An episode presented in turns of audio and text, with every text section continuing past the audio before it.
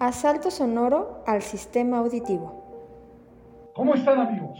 Yo soy Marcos Patiño, la voz del Ave Fénix, y los invito a disfrutar de este maravilloso podcast, Baja Frecuencia. No se lo pierdan, porque recuerden que con baja frecuencia y con el Ave Fénix no se juega. Ave Fénix. Esto es Baja Frecuencia, un podcast dedicado a la cultura underground, difusión, notas, entrevistas, debates, análisis, conceptos y todo lo referente a cultura alternativa, subcultura, contracultura y en general a la cultura underground. Asalto sonoro al sistema auditivo.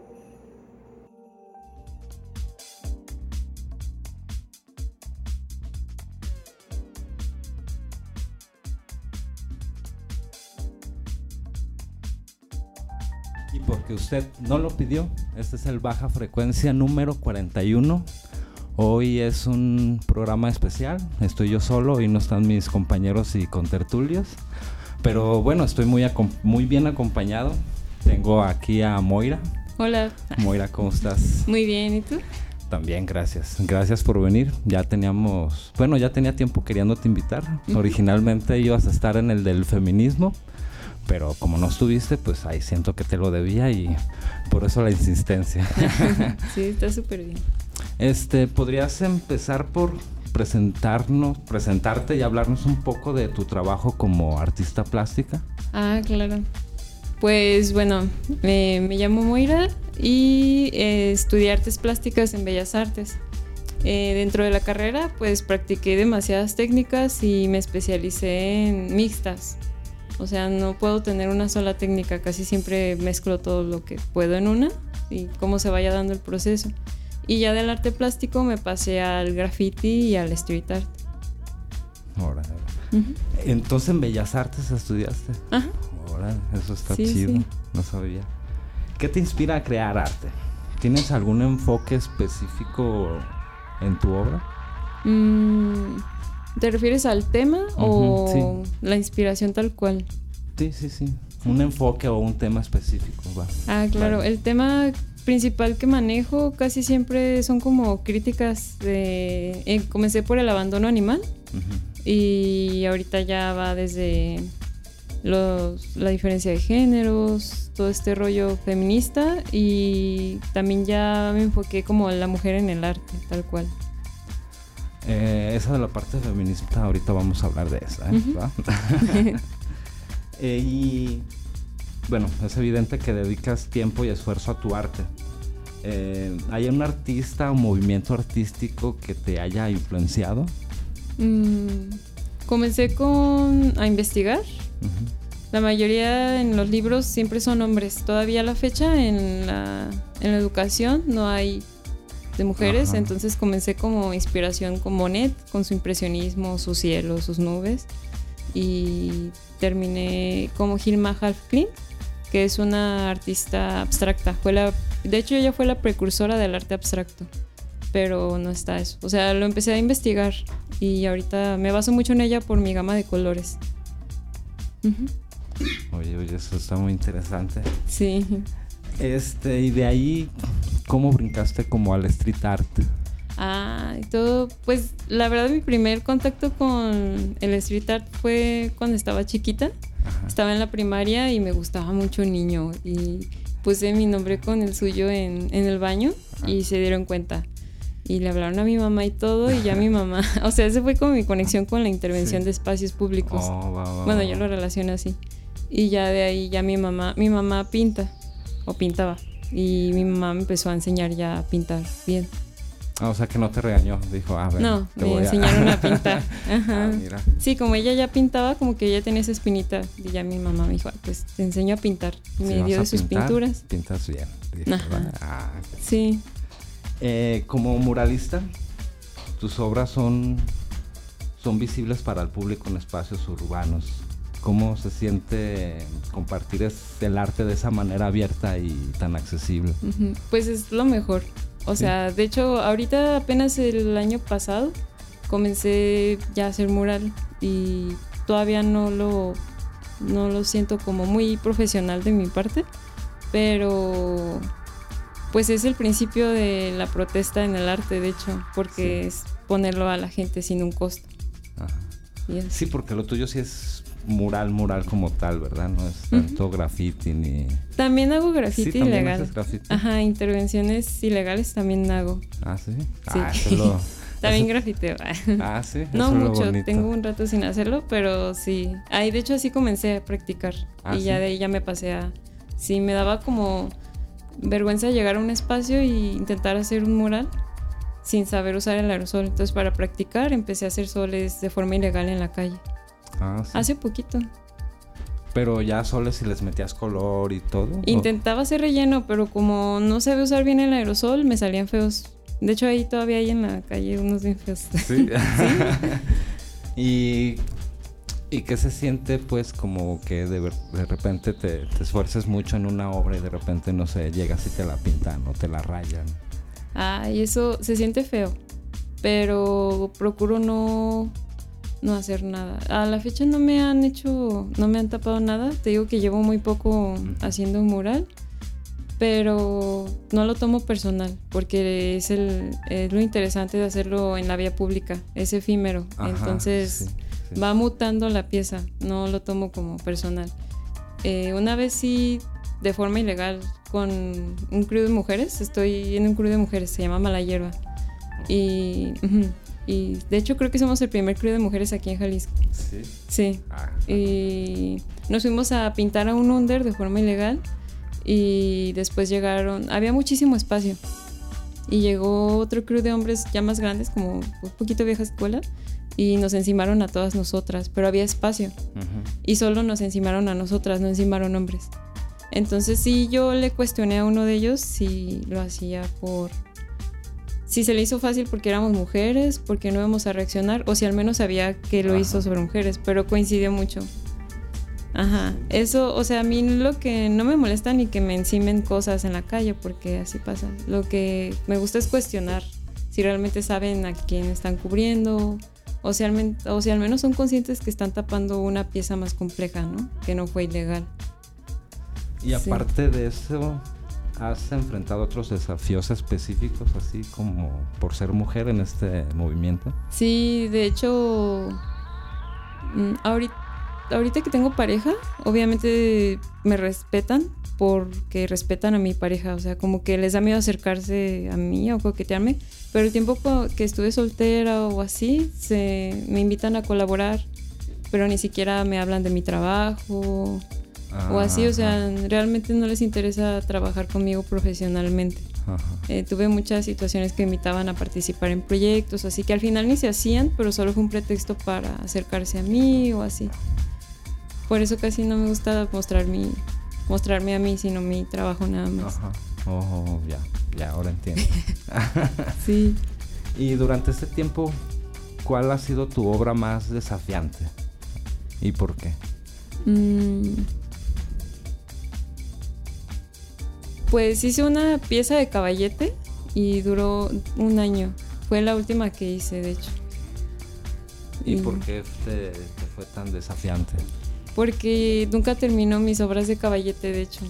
O sea, las comienzo, las dejo a medias y hay un evento y así a medias las enmarco y así. Y nunca las había culminado así bien. Siempre las hago a la carrera. Y esta por primera vez la culminé, o sea, cerré el ciclo de esa pieza y pues duré un año en quererla terminar. Oh, y a ver, háblame un poquito de tu proceso creativo. ¿Cómo, cómo te inspiras para darle vida a tus obras? Pues viene de varias ideas. A veces, las primeras veces que hice cuadros tenía como 16 años y esas veces soñé con esas imágenes y hoy en día ya son imágenes más construidas, ideas que comienzan como empiezo a diseñarlo en mi mente, como quiero hacer este tipo de mirada con esto y lo otro y ya empiezo a relacionarlo con ideas, argumentos que tengo en mente y ya de ahí empiezo a construirlos con un fondo y ya empiezo a meter teoría de color, ya hago una construcción completa. Órale, o sea que también andas así como en el arte visionario eso. Pues algo así. Órale, eso está chido. Sí. Y tú vives de, ahorita vives de tu, de tu arte, No, ¿no? es eventual. Eventualmente eventual. me llegan proyectos muy bien pagados, pero hay meses que no llegan proyectos bien pagados. Este, y mm, ¿cómo, cómo te cómo encuentras ese equilibrio pues entre tu pasión creativa y la necesidad de ganarte la vida? pues? Ay, pues es muy difícil. De hecho, en la mañana soy barista Sí. para poder sacar mis gastos. Y cuando me salen buenos proyectos, pues es literalmente no descansar, no comer bien toda esa semana que tenga esos proyectos y sacrificar tiempo, pues. Sí, ya invertir tiempo de, de tu tiempo libre. Así es. Eso está chido, pues, cuando el artista. Bueno, cuando un artista te quiere hacer algo, pues, o sea, se va a despertar en la madrugada y lo va a hacer, pues. um, Sí. es- Ah. es- sí, sí, Sí, te ha siento que es, pasado. pues a veces, o sea, se me hace como un poquito una imagen muy romantizada, ¿no? Como hay una película de Miguel Ángel cuando pinta Ujú. la capilla Sixtina y lo ponen así que hasta perdió la vista unos días Sí. pintándola. Y, o sea, sí, sí pasa, pero a veces ya procuro más mi salud. Sí, De- ya no. Sí, o sea, sí sigo con esa constante y de una forma más disciplinada. De hecho, pues rentamos un estudio, mi pareja y yo compartimos estudio. Entonces, pues la meta es estar yendo, trabajar, que el estudio se pague solo con los proyectos que hacemos, ¿no? Que no sea un gasto. Sí, sí, Pero, pero también procuro la salud, descansar mis tiempos y así. Antes sí me aventaba así de que tres empleos haciendo todo y así, pero ya, ya no lo sacrifico tanto. sí, uno de repente es muy apasionado, ¿no? Al inicio, ¿no? Ajá, pero ya no quito el dedo de renglón, eso sí, la meta sigue siendo vivir de esto. Oh. Y hablando de eso, ¿qué tan difícil te ha sido ponerle precio a tus obras? Sí, es demasiado. Sí. Es que hay desde apegos emocionales que les pongo precios elevados porque no lo quiero vender, porque me lo quiero quedar. Sí. Y digo, si alguien paga esto, pues sí, que se lo lleve. Y también el, el mercado que manejas, tienes que tener conciencia de realmente cuánto puede pagar por lo que haces. ¿Y siempre vendes tus obras, tus ideas? ¿O también trabajas así sobre pedidos o cosas así? Sí, trabajo tanto como en encargos y también las piezas sí, sí las puedo mover. Oye, eso está chido. ¿Y te ha ido bien hasta ahora? ¿Sientes? Pues hay temporadas. Ah, En sí. la pandemia sí estuvo muy muerto todo. Ahorita se activó y este año creo que me ha ido bien. Pero donde me va mejor es en proyectos como públicos, donde se baja recurso y me invitan a participar o así. ¿Y te ha tocado, bueno, por ejemplo, como en esto del mural? Tiene a veces como mucho impacto, a veces también como hasta en la comunidad. Sí, te ha tocado así que algo positivo que, que hayas hecho sobre un mural, así. Ah, que mi muro haya influido. Pues una vez pinté un mural en una escuela en Tonalá y es una escuela para niños con capacidades distintas. Había desde ciegos, sordomudos, con sí, con discapacidades físicas también. Ah, sí. Y sí, y ese creo que estuvo padre porque la escuela ni siquiera tenía recursos, todo lo pusimos nosotros y pues los niños estaban bien contentos porque eran murales como inclusivos y todo. ¿Has hecho exposiciones también? Sí, hice gestión cultural hace como dos años. Ujú. Eh, mi novio y yo está, y comenzamos a hacer exposiciones. Hubo diversas exposiciones. Una se llamó Hijas de Lilith y hubo como 45 chavas. Y esa fue en abril de hace dos años. Y también hicimos otras, otras dos. Y está padre. Este, veo que yo vi en tus dibujos que tienes como una tendencia así a las orejitas. Yo también pensé que ibas a llegar así, traías orejitas.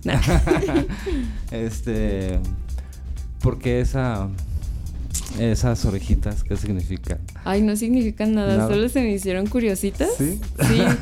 De hecho, todo comenzó por un filtro de Instagram. Lo usaba para todo, pues, se me hacía curioso. Y ya dije, ay, si lo pongo en mis pinturas, y empecé a ponerlo. Y ya me gusta como agregarle cositas como si fueran sensores, en- o sea, como algo extra. Ajá, ajá. Pero simbólicamente está padre como escuchar más y cosas así. También me llama la atención que tus redes estás como Moira Yokai. Eh, yokai es- tengo entendido que es como un demonio eh, japonés, algo así. No son demonios, son espíritus que no son ni dioses ni, ni humanos. O sea, viven donde quieran. Y pueden ser tanto buenos como malos.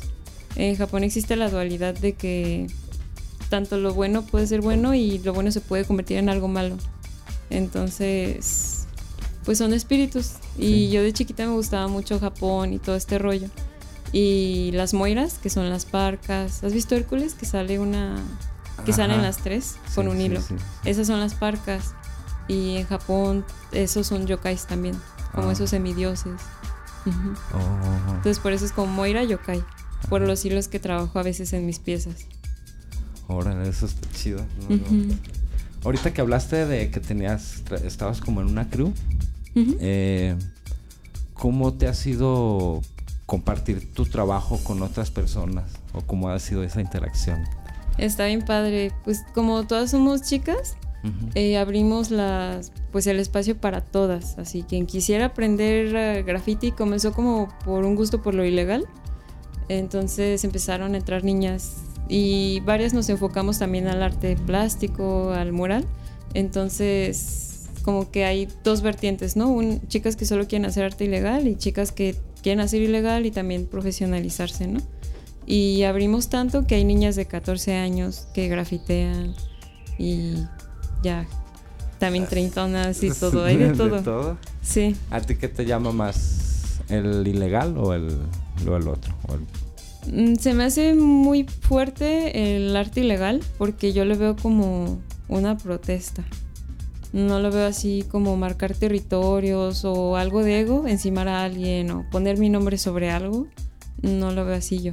Entonces me llama más la atención. Sí, Sí, pero sí es peligroso. sí es peligroso, sí. ¿Te ha has tenido alguna experiencia así negativa? Yo no. Ya no, no has tenido que correr nunca. o? Nunca he tenido que correr, pero una vez, o sea, si acaso nos han gritado, ráyate el culo. cosas así. ¿Por qué no te rayas el culo? Sí, Pero de ahí en fuera nunca ¿no? me ha pasado. También siento que como por ser mujer es menos peligroso, o sea, menos llamativo. que-. Y luego, bueno, cuando es graffiti sí es diferente, ¿no? A que cuando haces un mural, ¿no? Cuando haces un mural, pues la gente da por hecho como que tienes permiso, ¿no? Y el graffiti como que sí, sí suele pasar a lo mejor eso, ¿no? Que te digan, que te griten de cosas o algo así. Sí, pero hay formas, ¿eh? O sea, puedes hasta hacerlo de día, pero si llegas con seguridad y lo Ajá. haces, hay que saber dónde, hay que analizar el espacio y todo. ¿Y cómo, cómo haces para escoger tus espacios? Pues hay a veces así de la pura emoción de que si traigo un aerosol, ahí paso y digo, pues aquí se ve padre. Pero a veces sí te pasas y ves que no haya cámaras, que no esté bien pintadito, que ya haya uno que otro graffiti, porque cuando están bien pintados luego luego te los quitan o, o está muy vigilado ese lugar o así. Y, y tú ves la barda y dices, aquí voy a poner este dibujo que ya, ya, he- ya hice. O diseñas uno así particular para el espacio. A veces sí. Sí. Hubo uno que tardé como tres días haciendo y de que pasaba hice las líneas. Y luego pasé con otro color y ay, con este lo voy a, Ah, ¿sí? voy a rellenar. Y así. Sí, Cada pasada ibas ahí complementando. Y duró ese como cuatro o cinco meses, ni le- no lo quitaron de ahí. Se- estaba bonito. Sí, órale. Sí. Pues ahorita vamos a hacer una pausa para pues, hacer la parte musical del podcast. Voy a poner una rolilla de una amiga de aquí del podcast, se llama Diálogo. Esto se llama Tesoros de la Nada, es un fit con Samarripa. Espero que les guste, esto es baja frecuencia y regresamos.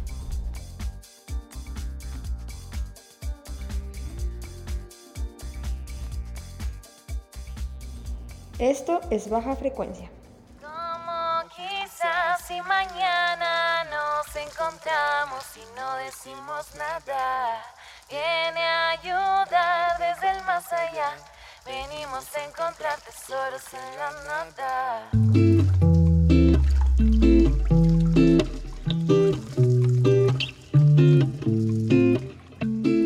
Y tocar el cielo, quitarnos el velo, solo dejarnos fluir. No dejo nada para luego, de frente sin miedo, yo solo quiero sentir. tocar el cielo, quitarnos el velo, solo dejarnos fluir. No dejo nada para luego, no. Ver más allá de lo que dicen que es real. Seres conscientes que podemos conectar. La experiencia siempre nos va a enseñar. Estar abierta es la clave para avanzar. Y voy paso a pasito, disfrutando el momento. Que la vida es un ratito. Hay que vivir contentos, hay que vivir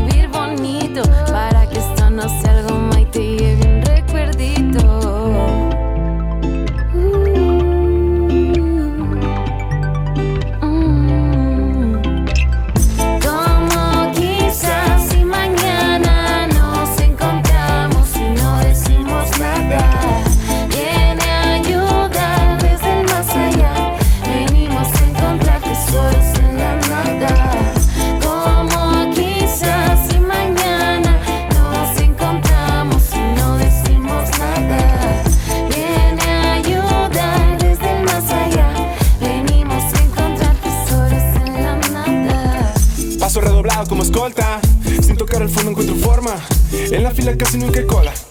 Todo lo que digo es de cora. Ahora la asimilación se halló presente. Manejo el subconsciente. Respiro para siempre. Árbol estela se ramifica. Hasta el metacosmos purifica. Siendo el alimento y mi guía. Recibo de ti la energía. Pásame el papel. La vida voy forjando. Se quema con el tiempo. Y yo sigo avanzando.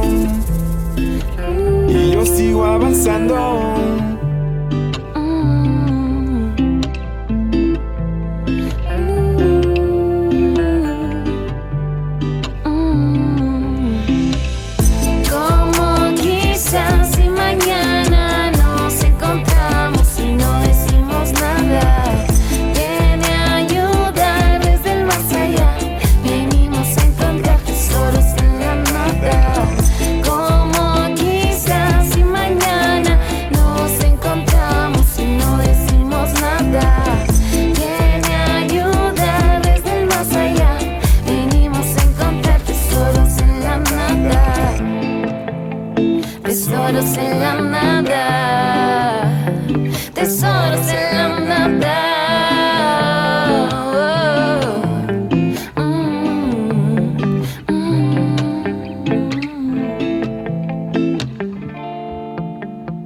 Es baja frecuencia.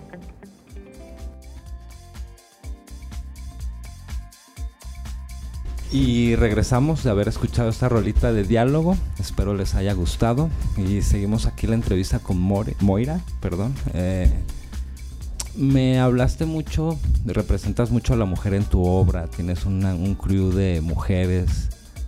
¿Por qué ese, por qué ese apego, pues, así a, a- las mujeres, pues, y dices que pues no hay hombres? Vaya. no hay hombre. Sí. Pues sí hay, pero hay demasiados. Ah, no. ¿Sí? Bueno, en esa crew, pues. Ah, o sea, ¿aquí? como que, ajá. Sí, pues comenzamos porque eh, el ambiente de graffiti y de street art es muy hostil. O sea, está repleto de hombres y no están tan dispuestos a apoyarnos. O sea, están hasta las frases como tienes que pintar como hombre, ¿no? como si eso fuera a pintar mejor. Entonces, pues nos desesperamos porque es como, ay, la novia de tal grafitero, o te empiezan a ubicar así, o tú rayas con sabe quién y es un hombre. O sea, empiezan como este rollo y simplemente queremos que conozcan, que nos conozcan y ya. Sí, como tal, sí. Ajá. Relacionarlas con otra cosa. Y todavía a la fecha todos los espacios y todo eso lo manejan los hombres. Espacios para pintar, convocatorias, todo este rollo, casi no hay mujeres que ah, utilicen estos espacios o los abran. Y todavía dependemos de cierto... No hay dependencia, pero sí tenemos que estar ahí buscando mucho nuestros espacios. Como mañana voy a hacer una pinta y solo vamos a hacer tres mujeres y no sé cuántos hombres. Yo creo que fácil más de 20 hombres va a haber. Eh, en- el mes pasado pinté en, Pan- en el Panteón de Mezquitán y fueron más de 50 grafiteros y todo el rollo y solo éramos tres mujeres. Y ya pues invité a, al crew en el que participo y sí pudo haber un poco de más participación femenina, pero no hay esta apertura. Qué, qué raro, qué raro. Bueno, nunca esperaría que dentro del graffiti se dieran esas cosas. Eh, y ya, o sea, tú sí sientes que, que también ahí hay una falta como de inclusión. A veces uno lo, no- lo, lle- lo, lo vería normal, pues, ¿no? Que haya más hombres que mujeres en ciertos eventos, pero, pero pues mujeres sí las hay. ¿Por qué crees tú que, que pase eso? Creo que naturalmente era una actividad que tenía como mucha misoginia, o sea, mucho machismo que era marcar territorios, guerrilla de pandillas y todo lo relacionaban todo esto con hombres. Ajá. Y siempre han estado las mujeres presentes, ¿no? Pero se relaciona directamente un hombre, ¿no? Tú piensas en graffiti y piensas en algo masculino, no te imaginas. La primera imagen que no tiene, que tienes no es una mujer. sí, sí. Entonces, pues por eso este rollo, me siento más cómoda trabajando con mujeres, pero todavía no hay esta normalización que participemos totalmente en ello. Por eso entonces dices que surge la necesidad de tener una crew para este para tener sus propios espacios. Y aparte de eso, ¿tienes algún motivo así como personal para para hacer eso, pues? O algún sí, pues es no, es que no quería decir eso, pues pues co- como feminismo, así también estás metida como en ese rollo Ah, claro. o es o nada más por parte de ese colectivo. No, activamente participo, o sea, es, es como una temática que llevo constantemente y también participo en algunas colectivas que hacen iconoclasia y, y todo este rollo que va más allá como del arte, ya va más a la intervención de espacios públicos en nombre de, de la igualdad de géneros. ¿Y si sientes que, que haya un cambio? Que hayan que o como de, de que empezaste ahora, si crees que haya un cambio en eso Mm. o no o si sigue sigue igual las cosas. Pues ya me siento como un poco más cómoda en ello. Antes me intimidaba mucho entrar en estos espacios y ya me siento como más acompañada y respaldada. Y sí, o sea, ya siento más apertura. Antes no sabía ni cómo llegar a estos lugares. Yo veía los eventos de graffiti y todo y no sabía cómo llegar a ello. Y ahora ya, Sí, pues ya es más, ya no llegas sola, ¿verdad? ajá, ya es como que hay. De hecho, estuvo chistoso porque en el grupo preguntó el chico, en el que te digo que fue en Mezquitán, Ujú. Preguntó el chico, ay, ¿se fijan que solo hay tres mujeres? O sea, lo comentó. Y dije, pues si el problema es que solo hay tres mujeres, pues yo tengo, aquí hay muchísimas, ¿no? Yo conozco muchas. Ay, vamos viendo. ¿Sabes? Entonces, realmente no era que hubiera menos mujeres, no estaban abriéndolo. Ajá. O sea, para eso ellos los convocan a ustedes. Esa vez eh, hicieron una apertura pública. Ajá. ¿Quién quiere participar? Y yo mandé mensaje. Y ellos escogen, me imagino. Mm, ¿O ellos no? aceptaron a tal cantidad, no hubo un límite, no hubo una categoría, nada. O sea, fue así de que hasta tal hora o hasta Ah. tantas personas. Y yo alcancé a entrar. Pero si no hubiera sido por eso, ahorita no tendría espacio para pintar. Sí, o sea que sí, todavía hay cierto. mm, pues cierto arraigo así en las costumbres, ¿no? Así sí hay como mucho machismo, como dices. Sí, o sea, por ejemplo, las chicas que participan en esos espacios veo que conviven ahí porque los invitan sus amigos hombres. Eso es lo. Ajá, o sea, de que, ay, fueron a pintar porque las invitaron ellos. ¿Hay algún consejo que desearías que te hubieran dicho cuando empezaste en esto? Mm, Pues que fuera más disciplinada y constante. Sí. Sí, de eso te va a llevar a, a lo que quieras hacer siempre. Pero me distraía mucho. O sea, también creo que es- estos ambientes son mucho de mucha imagen, el ego, estar ahí como socializando y así. Pero si le hubiera dado prioridad a mi trabajo y a mi técnica, yo creo que todo ese tiempo que tiré en lo social, ahorita mi trabajo hablaría mucho mejor por mí. Ahora. Oye, aquí hay una. Tenemos una entrevistadora estrella que te quiere hacer una pregunta, ¿va? Sí.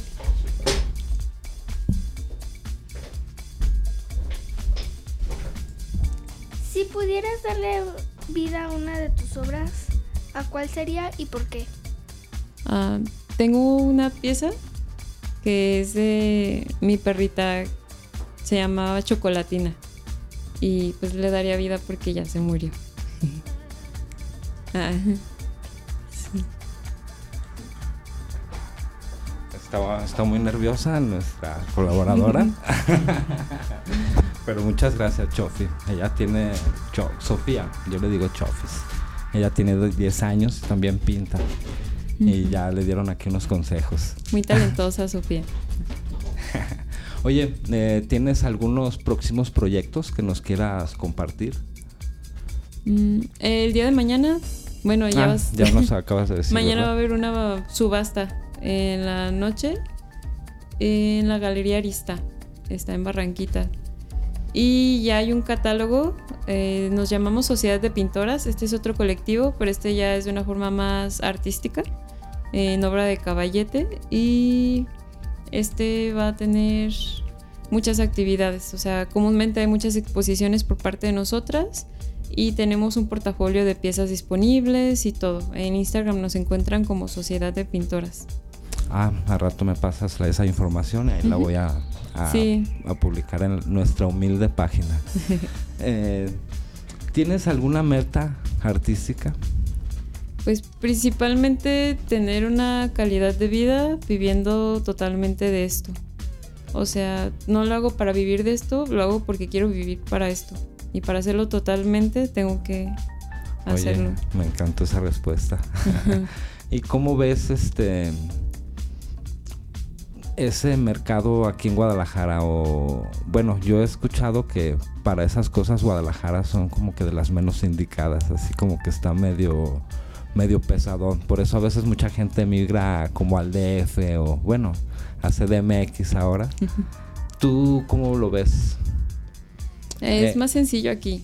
¿Es más sencillo? Allá ¿Qué te comen parece? vivo. De hecho dicen que si en la Ciudad de México sobrevives, si allá rifas o sí, Ujú. eh, la vas a hacer en donde sea. ¿En serio? Allá es un mundo, allá hay muchísima gente, allá la economía es un poco distinta. Aquí es más fácil darte a conocer porque son muy pequeños estos círculos.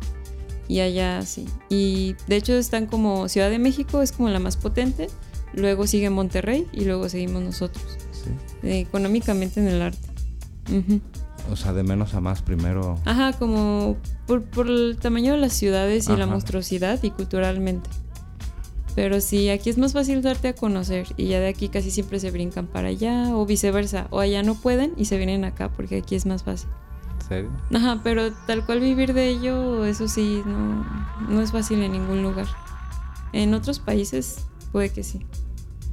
Sí, tienes que tener un golpe de suerte así muy, muy cabrón, ¿verdad? Aquí en Latinoamérica sí, como en todas las profesiones. Pero he escuchado en Europa, no me acuerdo en qué países, pero me comentaron que hay carreras de arte en la que ya hasta sales con carter- cartera de clientes. Ah, sí. Y aquí está bien cabrón, ¿verdad? Sí, allá eh, hasta la universidad te consigue clientes en, en algunas escuelas. Yo digo que muchos de los problemas de aquí de... Bueno, yo, es- yo he conocido gente bien talentosa de música y que lo rechazan en las escuelas de música o de arte. Eh, ¿Tú cómo ves eso de del arte? Pues no, tú, tú tienes formación académica, pero hay gente que no estudia y de repente, o sea, lo que son autodidactas. ¿Cómo ves eso tú? De hecho, mucha gente que conozco que le va muy bien no estudió. Eh, lo que yo sufrí mucho en la escuela fue como una despersonalización. O sea, yo tenía muchas ideas, pero pues los maestros tienen otras ideas, son de otras generaciones y hay ideales, ¿no? Ideales de que tienes que hacer esto así, esta técnica va así, esta teoría de color va así. ¿Es en Y la academia a veces te corrompe o puede fortalecerte. Pero yo tuve como... Quería pintar de una forma en la que yo no pintaba y no me respetaba ni a mí, ni mi estilo, ni mis ideas, por querer hacerlo de una forma idealizada. Y hasta que salí duré como un año encontrando como más o menos lo que quería hacer, pero tuve como que desaprender muchas cosas de la escuela. ¿Es en serio? Y hasta te cambia la vista, ¿no? Ahorita ves piezas y las empiezas a criticar teóricamente o así, ¿sabes? Ah, no ves las cosas como antes. Ujú.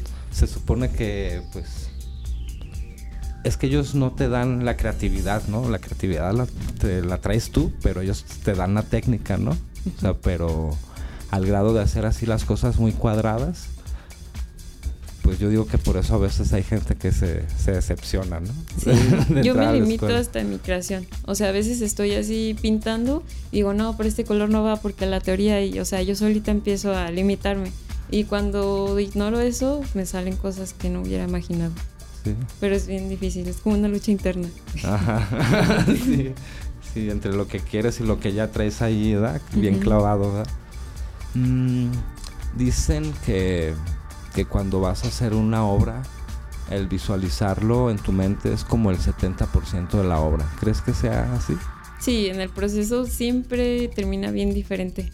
A lo Sí. que ya traías en la cabeza antes. Ajá, tú traes como una idea ahí que todavía ni pies tiene, pero ya lo sientes que va a ser de una forma. Y en el proceso lo cambias totalmente. Órale, eso está chido. este. Ya casi, casi, casi para acabar.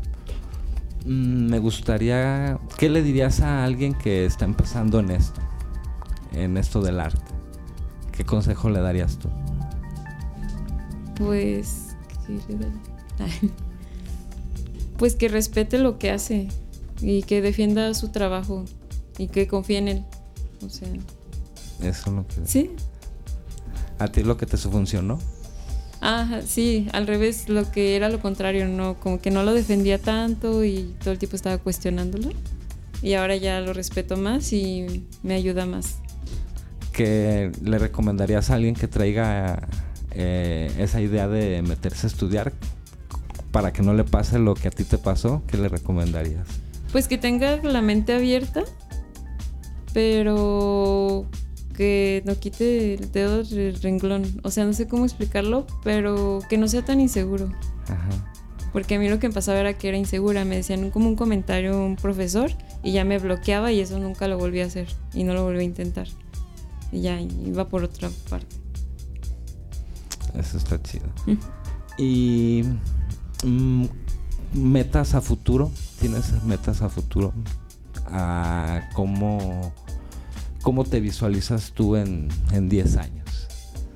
En 10 años, pues ya me visualizo con, con un espacio para crear y viviendo esto totalmente. ¿Sí?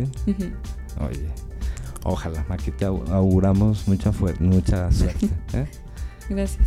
Y pues ya casi para, para terminar, mm, algo que nos quisieras compartir, algo final, como de qué te quedaste de esa plática.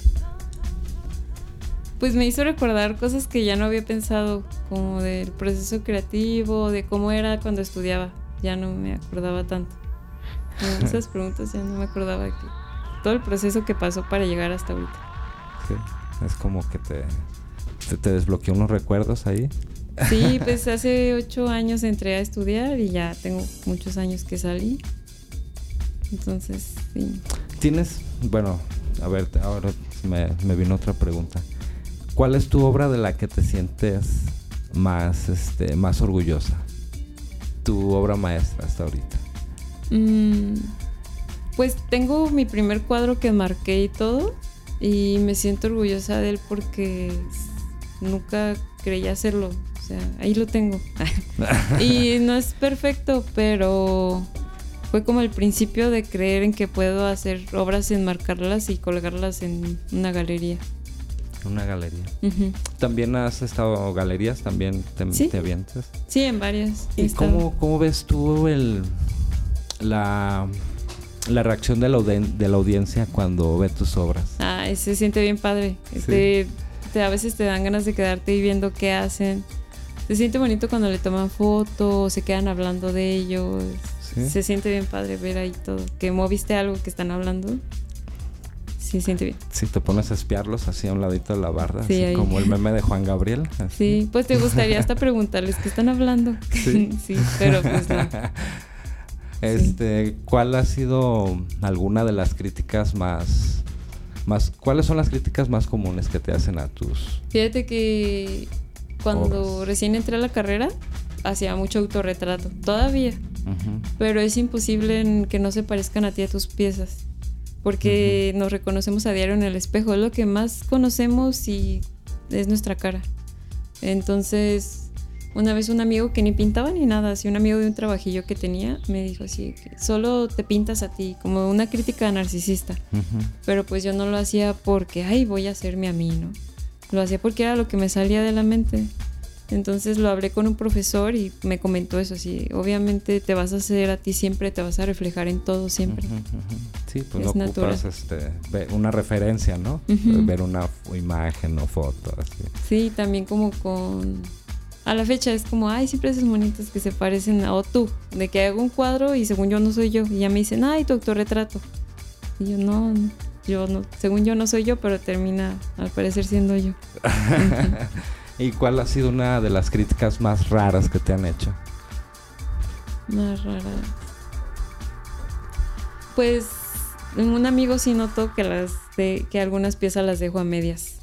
Ah, sí. Sí, así de que, oye, pues esto lo dejas así. Y, y también una vez que le puse una tela bien rara a una, me dijo otro amigo que pues, nunca se le hubiera ocurrido hacer eso. Me dijo, eso yo no lo hubiera pensado. Y eso que te- el que te dijo que dejaste la obra medias que dijiste me descubrió este güey, ¿verdad? Sí, sí, desde ahí ya... Es que tienes unos dibujos que sí están medio a blanco y negro, así pero con poquito color, ¿no? Pero se ve bien chido. Sí, me gusta Se el muy- contraste. ajá. Es como muy característico de ti.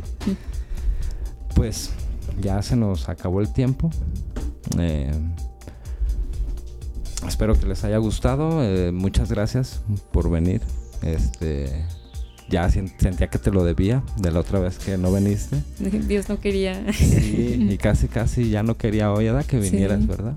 Pero muchas gracias por haber venido. Gracias a ti, Iván. Eh, y pues gracias aquí al público que tenemos. este, este es el Baja Frecuencia número 41. Este es el mejor podcast del mundo. Dicho esto por nadie nunca. Eh, este es, lo grabamos en Sweetcom Music Center. Gracias a Luis Legaspi que está allá afuera en los controles. Gracias Moira. Gracias a mi compa el Keops y a Chofis, nuestra entrevistadora estrella. Y gracias también a la pareja de Moira. Y pues esto es muy baja frecuencia. Tomen mucho pulque y vayan. Nah.